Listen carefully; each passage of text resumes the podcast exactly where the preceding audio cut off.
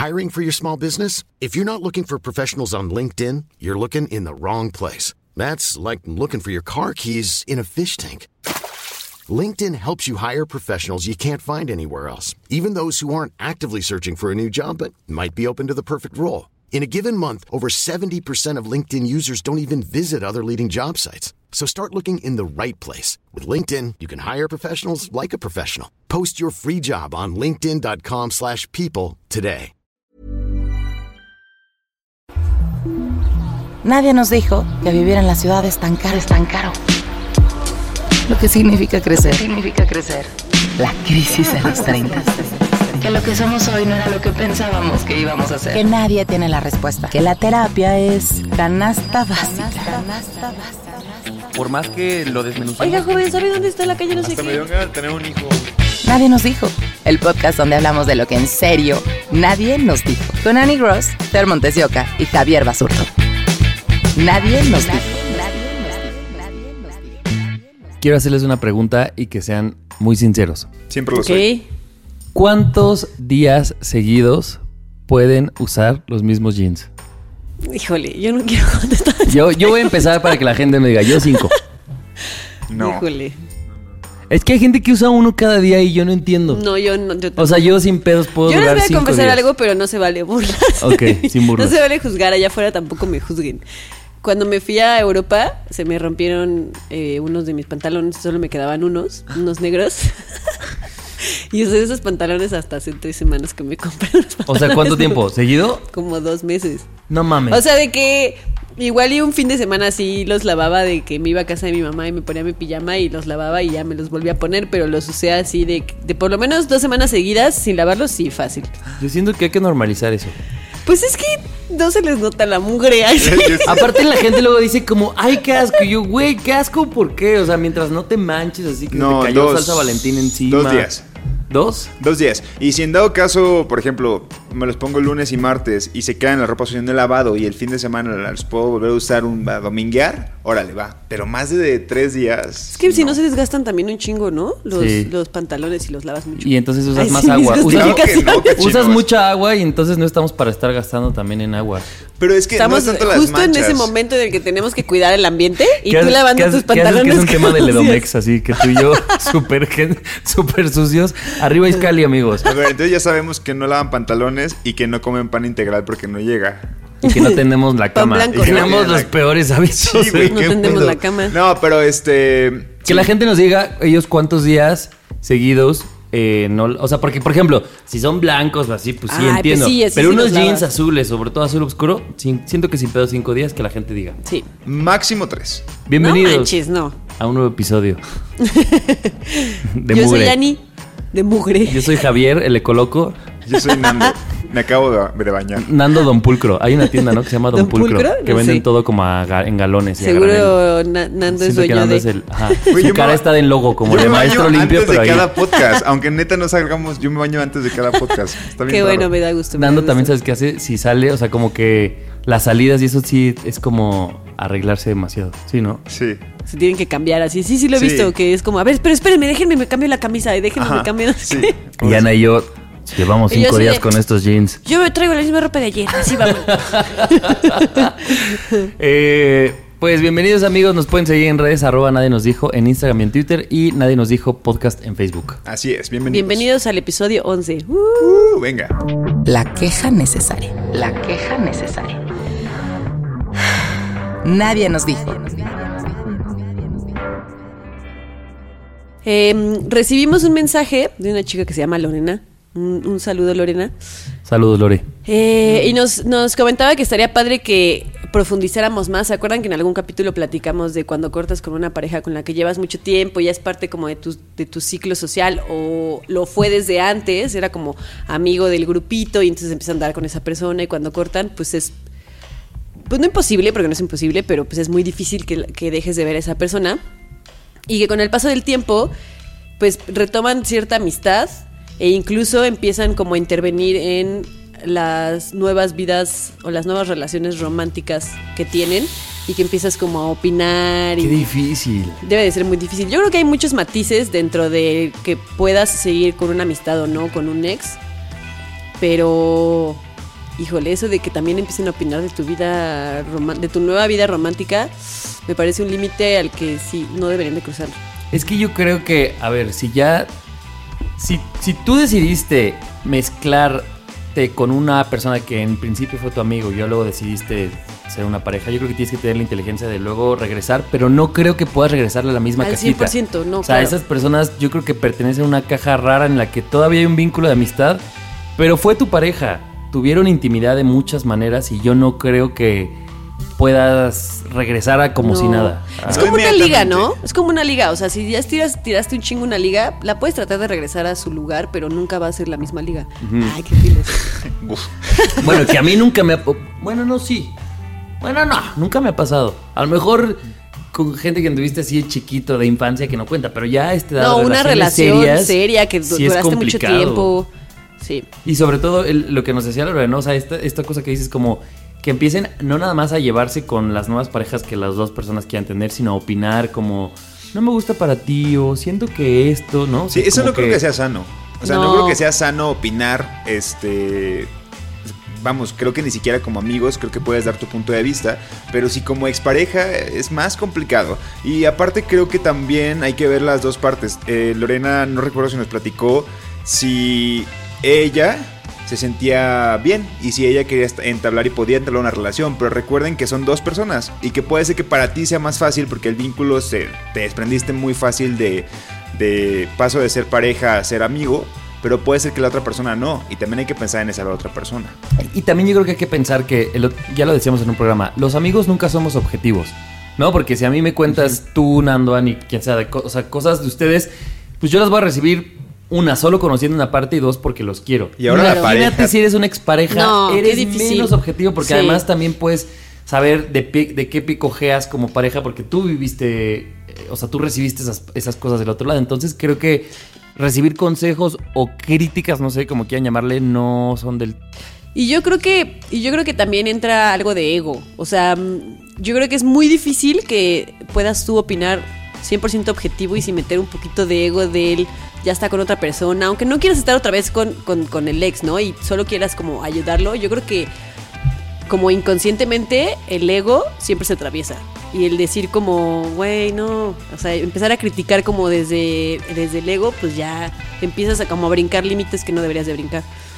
También está el hecho de que pueden ser que hayan sido pareja y antes de pareja sean amigos. Entonces, de amigos, pareja, amigos otra vez. Pero es lo que te digo, no puedes regresar al no- mismo no. cajón Exacto. del que la sacaste. Pero no- O sea, sacar de ahí y luego ser pareja va, pero luego regresar a la misma caja ya no va. Creo que hay un cajoncito extra de amigos, expareja y otra vez amigos y es distinto. Pero puede ser que tal vez entre los amigos, o sea, ya dieron el siguiente paso porque cogían como amigos, suponte. Entonces dijeron, ah, pues vamos a intentarlo como pareja, se dieron cuenta que no, volvieron a Ah, bueno, ser pero amigos. estamos hablando de unas sí, de pero este se cuenta es ajá, Ah, un ok, mes de intento, largas. ¿no? relaciones Exacto. largas en donde neta sí fue una relación formal que mar- marcó tu vida de alguna manera y tratar de regresar a ser, a ser amigos sí está muy cañón. Ustedes tienen así, Jamás. confiesen. No. ¿Qué es lo más No. cercano? O sea, amigo clase A o amigo clase B. Digo, ¿Qué es clase A y qué es clase B? Clase A somos nosotros, nosotros tres. Ok. O quizá ustedes dos son clase doble A. Triple A, por Como favor. quíntuple A. Amigos clase B es como, ah, güey, son amigos, o sea, es como un amigo que casi no veo, pero que más o menos ahí. Luego, perdonando, pero luego deberíamos de hablar en un episodio de cómo clasificar a los amigos, porque tú tenías una teoría Ah, muy es, chida, es- ¿no? es justo esta clasificación, pero bueno, no me voy a meter, pero si no es tanto amigo, puede ser que sí puedan convivir. Claro, pero sí, si es de lejitos está bien. O sea, a lo que yo voy es que sí hay límites que tienes que poner.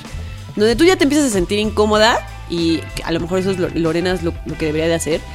Si tú ya te empiezas a sentir incómoda porque hay ciertos límites que esta persona está rebasando y empieza a opinar de tu vida sentimental nueva y está ahí todo el tiempo y lo que sea, pues No yo creo que lo más sano es hablarlo y decir como, a ver, brother, pues está pasando esto, yo no me siento cómoda de que estés eh, pues dando tus consejos o tus opiniones sobre mis relaciones y mejor lo dejamos, o sea, podemos ser amigos, pero de lejitos. Y si nos encontramos chido, nos llevamos bien, pero O, ponle- o ponte tú que es un grupo, no sé, entre A y B, para no meternos en esos debates. Y son cuatro personas y todos están opinando como amigos de tu relación. Siento que si uno de esos integrantes es tu ex, tiene que, no sé, a lo mejor estoy diciendo una tontería, pero yo siento que te- no puedes ponerte al mismo nivel de amigos porque simplemente estás en otro lugar. Como, Sí. como expareja y como amigo, eso te coloca en otro lugar y tú tienes que saber las consecuencias que te llevó tener una relación seria con alguien de tu grupo de amigos. Estoy de acuerdo. Sí, Porque de entonces, pues, cogieron, vivieron juntos, tuvieron problemas de pareja. Entonces, no es lo mismo que alguien hable como amigo de, ah, es que tú eres muy, este, no sé, em, impuntual. a que tu claro. expareja te diga, Claro. güey, tú eres muy impuntual. Claro. Claro, Porque porque, la intimidad que tienes con una pareja es diferente y el nivel de vulnerabilidad en el que te pones enfrente de una pareja que de un amigo es completamente Claro. diferente. Y hasta siento que podrían espejearse, ¿no? Así de, ah, si estás teniendo problemas con tu nueva pareja, yo puedo hablar de lo que a mí me hiciste cuando tú y yo Oh, vivimos claro, juntos. claro, y creo claro. que Y saca tú de ejemplo. ¿no? Así como, mira, no quiero- Ya, no es por nada, Ana, pero pues tú eras así desde, desde Claro. que estábamos juntos. Uy, cuando fuimos con tu tía, que te acuerdas que No te mames, pusiste no. bien mala copa. Pues es que Ana, aquella vez en la que también me hiciste esto, o sea, puedes ponerte. o peor aún, así como, en, en el sexo siempre ha sido desabrida, así me tocó desde a mí. Uy, Ay, no, no, lo, más no mames, lo no cacheteas, puede, lo no. corres en tu casa. A la chingada. Y solo por morbosón, ¿han cogido con amigos? Ah, Que, que son amigos clase B. Ya después les explicaré las categorías. Pero bueno, yo cogido, cogido no. Pero sí que, que su arrimón. Sí, pero creo que más, o sea, más chico. Ah, De- en, sí. en edad en la que ni siquiera tienes la 25. conciencia de. Ay, yo, Ay, antes sí. de los 28. No, yo antes de los 22. Antes de que cumpliera 30. Antes de los 22, Hace onda, tres semanas. onda en la universidad, más, más para abajo. Ah, no, yo, yo creo que, o sea, mi, mi, mi, mi etapa más desenfrenada fue como a los 24. Entonces puede ser que por ahí. por No, ahí la sí. mía también, pero ahí sí yo no mezclaba con Ah, amigos. Qué sano. Creo que yo no, no mezclo con amigos. Qué bueno. No me va a hacer el morbo. Pues que la gente diga. Clase de clase sí, pero pues eso ya El no cuentan como amigos, cuentan como conocidos. Clase de que ahí está Tinder, Son Bumble. como los amigos que solamente ves en las fiestas porque Exacto. van. porque pues- son amigos del amigo y, Y se cruza el alcohol y pues. Oye, estaría bueno que la gente también nos diga, porque el otro día leí un tweet que decían que coger con tus gente cercana, tipo A o B, es chido porque entonces hay una mezcla. Lo, lo puso una morra en Twitter, no me acuerdo quién era, pero decía, güey, cojan con su mejor amigo, me lo van a agradecer. Mejor amigo o amiga. O sea, creo por el tweet solo está hablando de una cosa de, de sentir, o sea, de lo que sentías en cuanto a. Era una morra que decía que sientes mucha confianza, que te puedes entregar Ah, porque bueno, es alguien claro. que te cuida, que te quiere, que bla, bla, bla. Pero dice que más allá de romantizarlo, que sentía muy chido Ah, bueno. o sea, no sé, sería una buena pregunta para la gente que nos escucha, que digan si lo han hecho, si han cogido con alguien A y cómo ha resultado eso. Porque siento que es un terreno peligroso que yo no tentaría. Yo tampoco te No, tentaría. ni- Pero hay gente que se termina Porque aparte mis amigos, amigos. clase A, casi todos los veo como hermanos. Es como a ti. O sea, a ti jamás podría decir como, ay, si eres Javis. Pues no. Ah, es como cámara. te veo como un hermano. Y yo haciendo ejercicio todos los días para ver si algún día. Híjole. Oye, la sorpresa para Ani ya, ya no. Se cancela el mariachi. Ajá, sí. Olvidé cancelar el mariachi. Bueno, pues es que ya La va. Casa de las Flores. Ya, ya, va- ya viene la Ya segunda viene la temporada. dos,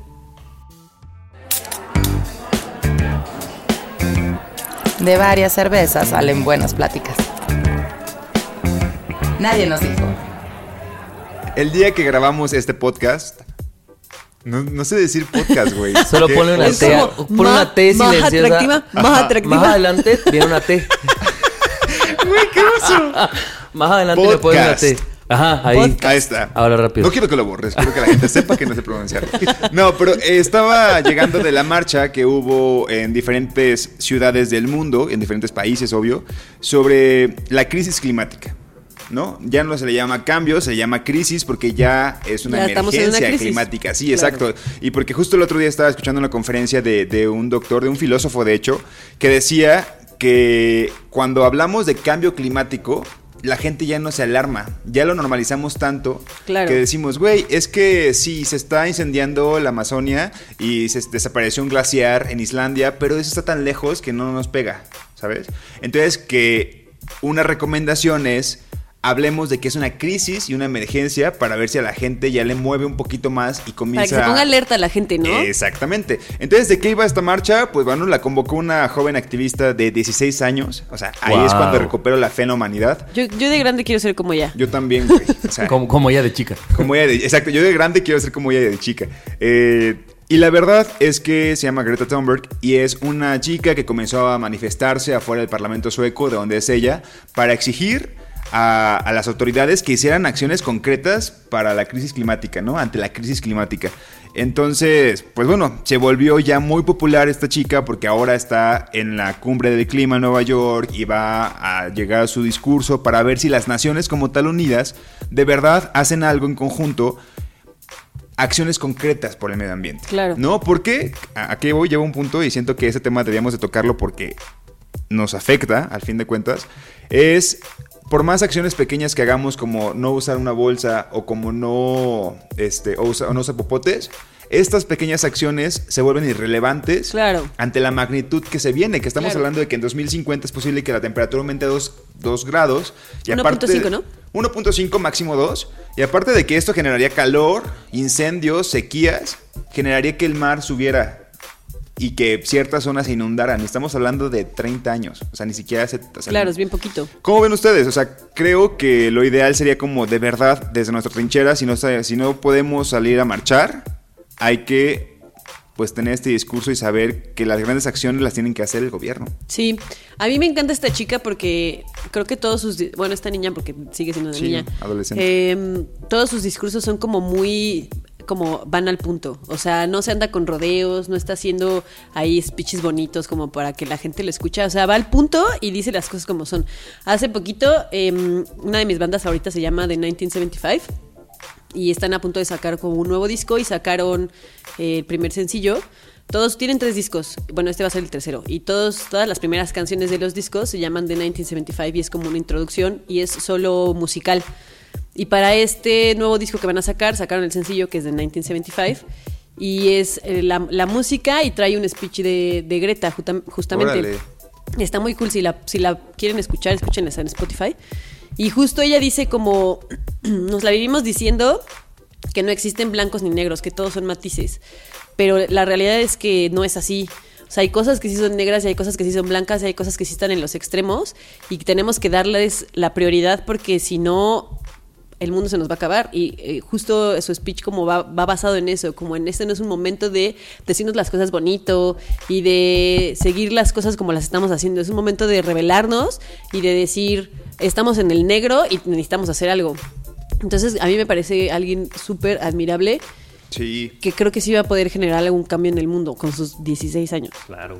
Eh, Yo sí quiero hablar de la contraparte porque estuve siguiendo un poco la marcha y obviamente no falta la gente hate y no falta, la- falta este tipo de, pues sí, de personas que al final es una gran cantidad de personas que decían como quieren un cambio climático y están contaminando más con su marcha y con eh, generando tráfico y la gente y entonces como que descalificaban, descalificaban, descalificaban.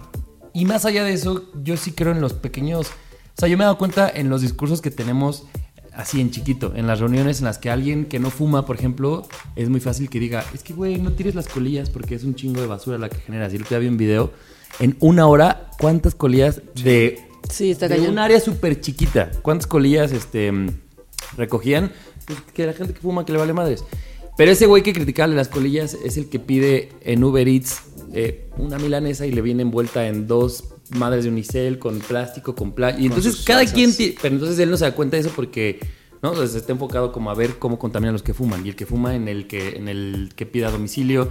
Y el que no, el que pide bolsas en el, en el Oxxo y así. Entonces como que siento que estamos mucho siempre señalando qué hace lo demás. Por supuesto, entiendo que, que el gran cambio no viene en nuestras manos como gente a pie, pero creo que sí hay pequeñas cosas que podemos hacer que no hacemos, ¿no? Desde separar, este, el súper. El otro un amigo que, Dani, que es...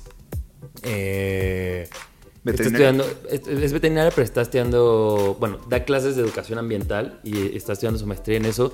Decía, güey, el problema también que nadie nos dice es que estamos hablando mucho de reciclar y entonces hacemos materiales biodegradables, biodegradables, pero ni siquiera llevamos eso a un buen fin. O sea, ¿de qué sirve que lo hagas si el reciclaje no llega a su punto final? Hiring for your small business? If you're not looking for professionals on LinkedIn, you're looking in the wrong place. That's like looking for your car keys in a fish tank. LinkedIn helps you hire professionals you can't find anywhere else, even those who aren't actively searching for a new job but might be open to the perfect role. In a given month, over 70% of LinkedIn users don't even visit other leading job sites. So start looking in the right place. With LinkedIn, you can hire professionals like a professional. Post your free job on linkedin.com/people slash people today. Explico? Sí. Entonces, claro, si tú separas la basura en tu casa y luego van al basurero y lo echan toda y junta, echan pues no sirve de pues nada. entonces de qué sirve que tú estés reciclando y separando. Claro, es por eso lo que, lo que llaman estos activistas y estas organizaciones es, a ver, claro, no demeritamos el hecho de que está súper bien que neta no uses popotes, que no uses bolsas, que te preocupes desde tu trinchera para cuidar el medio Sí, no ambiente. se trata que no hagas Está nada tampoco. es- Está chido que no contribuyas a la contaminación, pero esto que dice Dani es como, güey, debemos de pedirle al gobierno y exigirle al gobierno, puede ser marchando o puede ser de diferentes formas, es haz algo tú que tienes el poder.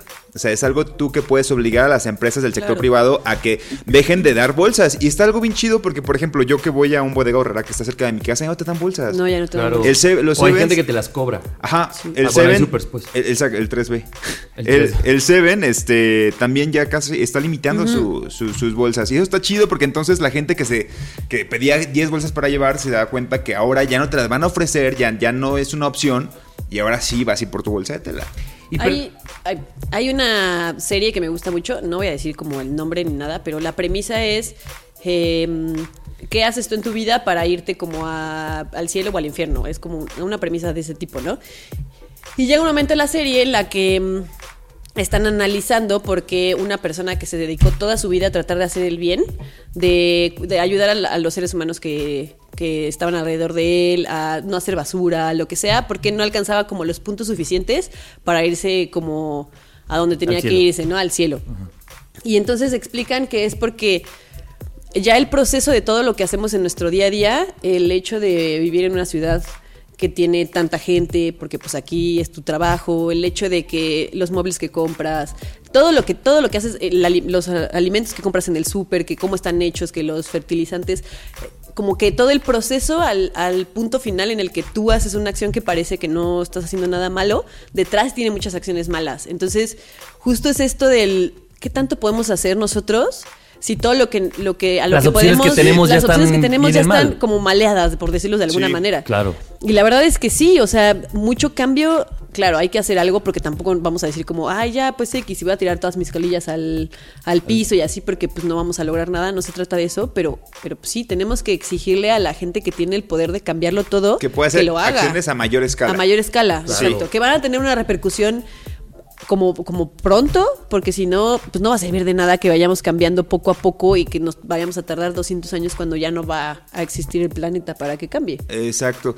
Y lo que se propone, se, propone es que cada eh, que los viernes se exija, o sea, al, al- gobierno este, que haga estas acciones y que de verdad accione. Este, y si tienen oportunidad de ir a alguna marcha, o sea, vamos, yo estoy hablando desde mi primera marcha que me tocó cubrir de principio a fin y vi a la gente que fue y vi a los niños, había niños al frente de la manifestación y me di cuenta que es como, güey, hay gente consciente que es muy joven. Pues la que, está movilizando todo Claro. es una niña de 16 años. Eh, exactamente, entonces puede ser que, la, que los que vienen también tengan, son muy conscientes y pues hagan mucho paro, ¿no? Pero bueno, desde donde sea, si pueden ir a una manifestación, manifestación o hacerlo desde donde se encuentren, saben que lo ideal sería que los gobiernos sean los que hagan el cambio mayor. Estoy de acuerdo. Bueno, una queja es que el otro día me pasó, venía aquí en Benito Juárez y tenía una cáscara de plátano en mi mano, no pude tirarla. Porque pasaba cuadras y No, mames, no hay cuadras y botes de cuadras basura. y no había botes de basura. No Entonces yo dije, bueno, capaz que no la tiré en la calle, pero hay gente, tampoco estoy justificando, pues que luego la tiran eh, a media calle porque pues tampoco le estás poniendo tu delegación, municipio, Claro. alcaldía, lo que sea, un lugar para que pinches En el tu metro antes había botes de basura en todas las estaciones y ahora ya no hay en ningún lado. Es que sí está cabrón. Está ¿Y cañón. Y sabes que creo que la otra parte es.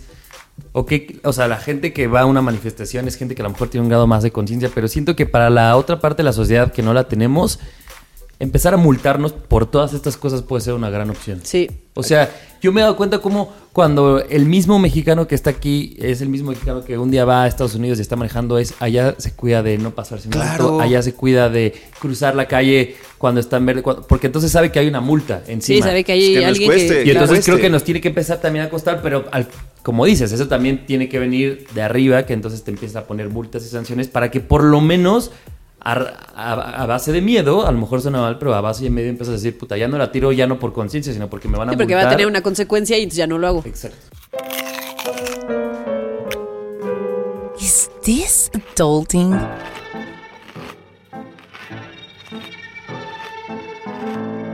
Nadie nos dijo. Yo siempre pongo mis temas en una en un blog de notas y tenía uno por ahí este que la vez que hace un montón y justo hablando con una muy buena amiga la semana pasada decidí tocarlo y es eh, los familiares tóxicos.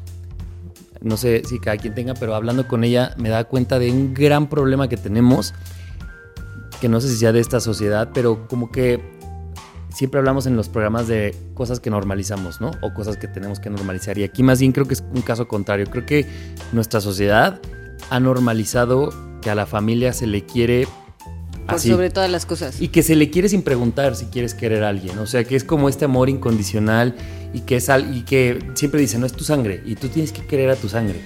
Y entonces me puse, después de esta plática, a replantear con ella, ¿por? ¿No? O sea, creo que el amor a todo... y por ejemplo, eh, para mí los amigos, que es de las cosas más sagradas e importantes que tengo, pues es un cariño que otorgas porque quieres. Claro. Y porque hay cosas que tú ves que son recíprocas y porque es un lugar en el que estás bien. Qué chingón que tu familia también encuentres eso. Pero también creo que es buen punto hablar de qué pasa cuando te tocó nacer en una familia y puede ser desde un tío incómodo, un primo, o puede ser tu papá o tu mamá o tus hermanos que dices, güey, no te quiero porque me lastimas, porque eres hiriente de, de en mil maneras. Y creo que hay gente que se siente mal porque nos han enseñado a que, a que tenemos que querer a esa gente. O sea, a nuestra familia. Claro, sobre todo en la cultura mexicana, la familia es como, como el núcleo y como sagrado y porque hay muchos países en los que no, o sea, Exacto. muchos países en los que incluso en Estados Unidos los los, los chavos sale- se salen de sus A los casas 18, ¿no? bien O sea- jóvenes y si quieren regresan a sus casas y si no no y no pasa nada, o sea, creo que es una cosa muy cultural que tenemos como muy pues como del un poco del, del catolicismo también que pues sí, está, estaría bien que, que rompiéramos, porque no está chido que alguien de tu familia te esté como causando cierto ruido en tu vida y no puedas hacer nada porque pues como es de tu familia te chingaste y lo tienes que tienes que Exacto. quererlo. Y, y yo creo que el, el punto es normalizar que tenemos la decisión. O sea, porque qué chingón que tengas un papá, una mamá amoroso, unos hermanos. Yo puedo decir, por ejemplo, por mí estoy muy a gusto con la familia nuclear que tengo, pero no quiere decir que, que estoy dispuesto a aceptar ciertas cosas, ¿no? Y hablando con esta amiga me pasaba que me contaba de su hermana que era demasiado tóxica, que la hacía sufrir, pero desde chiquita con comentarios. Y que a lo mejor la, la hermana también viene con problemas de la educación de los papás y qué sé yo. O sea, a lo mejor es una maraña que vas escribiendo, que vas arrastrando. Pero me decía, hasta que exploté, me di cuenta que es una persona que no me hace bien. Pero no me puedo alejar porque entonces hay una parte de mi moral que está, ¿cómo te vas a alejar si es tu hermana? ¿No? ¿Y cómo te vas a alejar si es un lazo sanguíneo y no- eso no se le hace a la familia? Y entonces por no hacerle una grosería a la familia, ella se estaba destruyendo, recibiendo todo el tipo, todo el tiempo como ataques de psicológicos, ¿no? Sobre todo. Claro, y aparte creo, creo que estamos en la generación o cada, cada vez más nos cuestionamos más todo y hasta, hasta aquello que nos enseñan, ¿no? Tú qué dices, nos han enseñado a que la familia debe ser como nuestra prioridad y puede ser que no. O sea, neta, si te hace un mal, no tienes que estar con ellos. O sea, es complicado porque muchos dependen de esas personas y sé que tampoco está tan chido o, o es tan sencillo cortar relación con alguien con la que has vivido años. Pero si no te hace bien, no te hace bien y está bien dejar y está bien cortar. ¿No? O sea, afortunados somos los que tenemos a una familia nuclear que, que, que podemos respaldar y que aún así tienen sus peros, por supuesto, Obvio, pero claro. que sabes que puedes lidiar con ellos, ¿no? Y que sabes que puedes decir la o que pones límites, Nando, porque a lo mejor no es que vas a alejarte de tu familia, pero sabes poner límites donde tú crees que tu papá, tu mamá, tu hermano se está y- pasando. Y en que te dan lugar. ganas incluso de enseñarles. O sea, sé que, o sea, quiénes De somos mediar. nosotros de, de enseñar a alguien, ¿no? Pero el punto es de decir, a ver, güey, estás siendo un poco machista con tu comentario o un poco eh, homófobo, ¿no? En un En un tema, caso, en en, un, en un par de casos, por así decirlo. Tengo la confianza, las ganas, me gustaría que mi, her- mi hermano o mi, suponte, ¿no? Por, por poner un ejemplo pueda cambiar eso y se dé cuenta que está que no está bien lo que está haciendo, pero hay otras personas que neta me dan mucha hueva. O sea, neta yo o sea, tengo un aprecio muy fuerte por muchos de mis tíos, pero la verdad es que hay veces que dicen comentarios que digo, ¿sabes qué? Sí, ni ganas me dan de lidiar de contigo. acuerdo. O sea, ni de ganas me dan de lidiar contigo, ni de ir a reuniones, ni de esto, ¿por qué no? O sea, fueses mi hermano, fueses mi mamá, es como, órale, vamos a platicar. Pero, Pero- no y luego pues- esto en las reuniones que dices, Nando, también es lo que quería decir, porque justo venimos como a romantizar también la familia, ¿no? Y entonces vienen estas épocas, yo conozco mucha gente que odia la Navidad, por ejemplo, y odia estas fechas de Navidad, de Año Nuevo. Porque Pero más allá de familia. la fecha es como, la odias porque claro, que te, te, te obliga Te todo. obligan. Los productos, los medios, la tele, a que es una época de estar en familia a huevo. Y hay gente que dice, güey, a mí no me tocó una familia tan chida, no quiero estar en familia con ellos, pero pues no me queda de otra porque todo el mundo está con su familia. Y es, güey, odio la Navidad, me pongo Grinch, porque entonces es algo que te están imponiendo. O sea, hay, hay ciertas cosas, y creo que sí, eh, Ani, como dices, es una cosa mucho más de sociedad mexicana, de tienes que estar ahí a huevo. Yo me ponía a pensar, dije, si tienes una familia y te gusta estar con ella, qué chido. Es como si, si tienes una pareja, el problema no es que no la tengas. O- ojalá y estés con una pareja que te dé amor, respeto y todo. Si esa pareja no te la da, entonces aléjate de esa pareja. Aléjate de un amigo tóxico. Lo mismo Con la de un- familia. de un papá, de un hermano, de un primo. Y yo creo que existen sí. también casos en los que las familias nuclea- nucleares no solo son como ruido o solo como, como toxicidad, sino que también existe esta violencia, como tú decías, que no nada más es psicológica, que pasa a lo físico. Y yo creo que ahí, o sea, en esos casos, más que en otros casos, hay que aprender. O sea, es como muy peligroso esta idea de decir como a la familia se le perdona todo y se le quiere por encima de todo, porque si en tu propia familia estás teniendo a alguien Claro. que te está violentando, pues con qué, co- o sea, ¿de dónde vas a agarrar como los argumentos o la fuerza para decir me alejo de ti porque me estás violentando? Si todo el tiempo te están diciendo, pero es que es tu hermano, pero es que es tu papá, Claro. pero es que es tu no sé quién. Y no, y aparte este doble Y qué discurso cáncer, que peligroso. tú me dijiste el otro día los datos de cuántos abusos, creo que el, o sea, la- el, el- el mayor porcentaje de abusos que suceden es en Abusos es en- sexuales el abuso es- de mujeres en familia. Y, al, y luego esa misma gente viene diciendo como la familia es lo más preciado y dices, güey, neta sí es donde más abuso. O sea, y no estoy hablando mal de la familia per se, pues, o sea, es, es decir, solo analiza la tuya en la que te tocó Claro. y no des por hecho que aunque esté mal, ahí te tienes que quedar a huevo. Y también es, es este, importante que conozcamos los diferentes tipos de violencia. O sea, sí que llegas a un grado físico, está muy cabrón, vete de ahí. No, no puedes permitir que nadie te violente físicamente. Pero hay otras violencias que son Las más normalizadas. las más normalizadas, que ¿Y desde lo verbal hasta las personas que te dicen, güey, es que este ay, Que no te que te así de, menosprecien por ¿tu cualquier trabajo qué? cosa o, O- por tu físico o por güey, no tienes por qué estar aguantando esos comentarios y menos de tu familia, o sea, es ¿Y como- saben cuál está muy cabrón? La manipulación familiar. Uf. Porque esa Eso es es la más, in- o sea, la más como invisible de verla cuando tú naciste en el mismo núcleo, cuando tú vienes de la misma educación, porque entonces tú mismo normalizas cosas porque es un discurso que te han que te has repetido toda tu vida. Entonces, ver que te están manipulando es El bien chantaje- complicado. El chantaje. emocional Sí, familiar sí, está muy cabrón. sí, está muy es súper fuerte. Súper, súper fuerte, porque justo lo tenemos muy normalizado y muy, sobre todo cuando viene de papás, es como, pues tu papá lo que diga, ¿no? Y tu mamá lo que diga y es la autoridad y tienes que respetarlos y tienes que escucharlos y lo que sea. Y pues sí, eh, o sea, llega a haber casos en los que abusan, ¿no? De ese respeto que debes de tenerles, entre comillas, y de esa admiración y de ese no le puedo contestar y no le puedo decir que no. Y ya lle- cae en el abuso y en el manipular y en el, pues sí, afectar a la persona. Claro, y, y ahí también es cuando el dicho los amigos son la familia que uno escoge. Sí, la familia es muy elegida. claro. O sea, neta, si te quieres salir de casa, si ya no soportas estar con tu, con tu hermana, con tu hermano, o no quieres lidiar, también está chido que tengas un respaldo. Y ese respaldo son los amigos. Y a veces creo que anteponemos a la familia antes que los amigos, cuando los amigos te están demostrando, o sea, cuando, lo- cuando están juntos porque hacen match, ¿no? Porque saben que se respaldan, porque se aprecian, porque aún sin conocerse deciden estar juntos, esos también hay que darles un valor.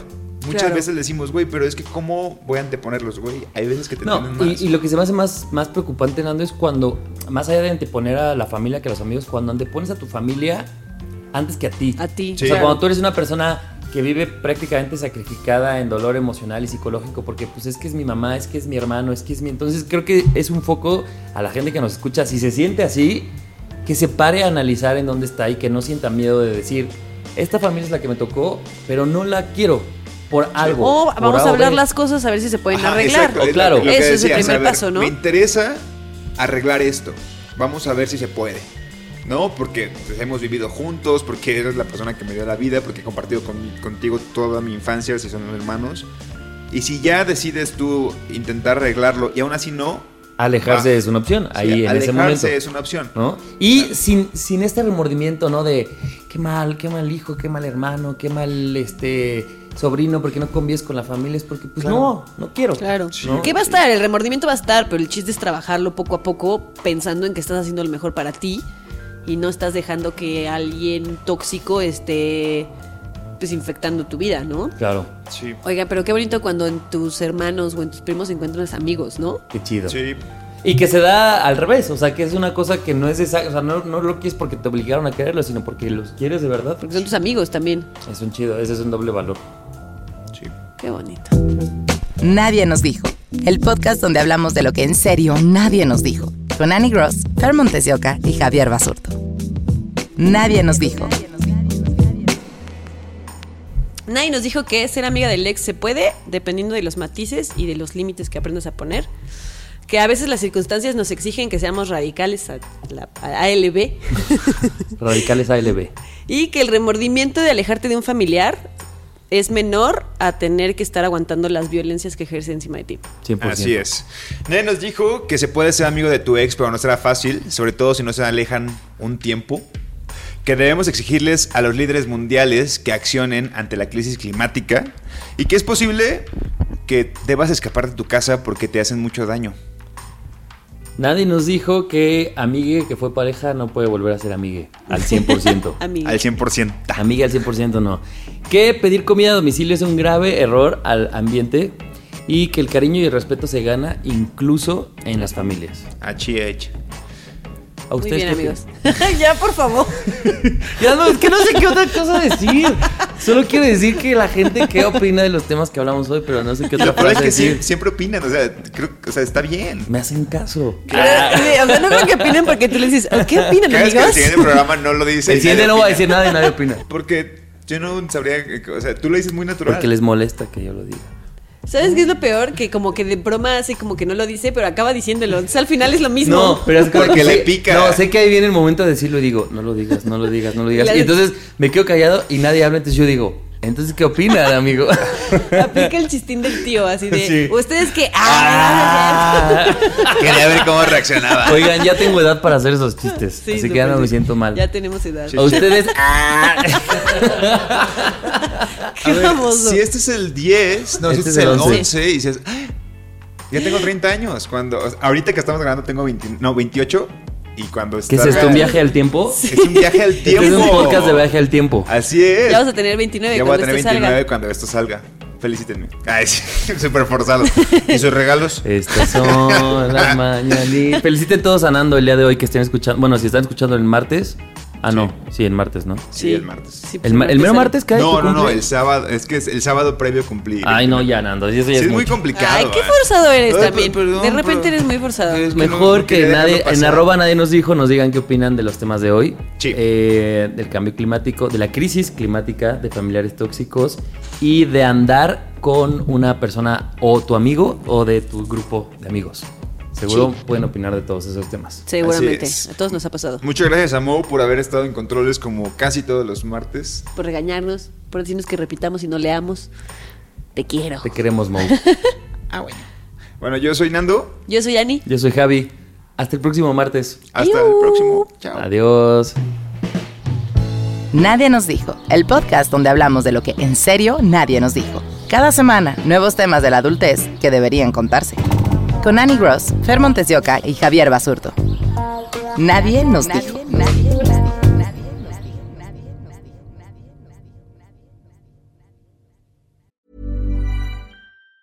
Hi, I'm Daniel, founder of Pretty Litter. Did you know cats tend to hide symptoms of sickness and pain? I learned this the hard way after losing my cat, Gingy. So I created Pretty Litter, a health monitoring litter that helps detect early signs of illness by changing colors, saving you money and potentially your cat's life. Pretty Litter is veterinarian developed, and it's the easiest way to keep tabs on your fur baby's health right at home. Go to prettylitter.com and use code ACAST for 20% off your first order and a free cat toy. Terms and conditions apply. See site for details.